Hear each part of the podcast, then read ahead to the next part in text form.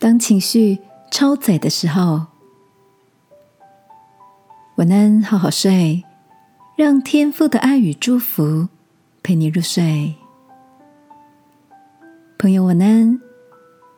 今天的你一切都好吗？上午，我跟同事 Peter 准备好提案资料，要赶到客户那边开会。眼看着时间紧迫。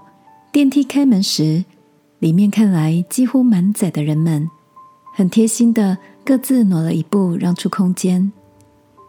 当我们微笑称谢踏进电梯时，超载的铃声却尴尬的响了起来。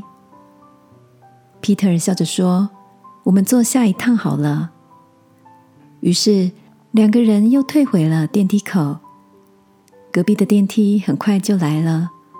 这次是宽敞舒适的无人电梯，不用停别的楼层，直接抵达一楼，比原本要搭的那座客满的电梯还快了许多。这个微小的生活片段，让我联想到，我们每天的情绪承压度，是不是就像电梯？如果超载的时候，就会有预防风险的警报声响起。这个警报声有可能是变慢的效率、疲劳的身心、暴躁或失眠造成的忧郁。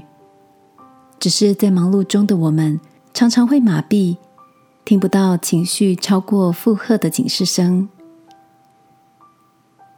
亲爱的，最近的你心情是处于轻松愉快，还是沉重压力的状态呢？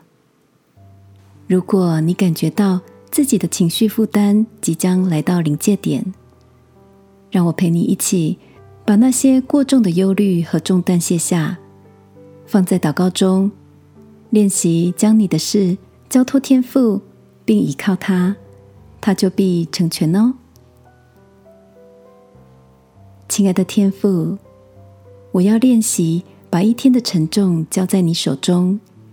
交换一颗轻盈的心，因为靠耶和华而得的喜乐，要成为我的力量。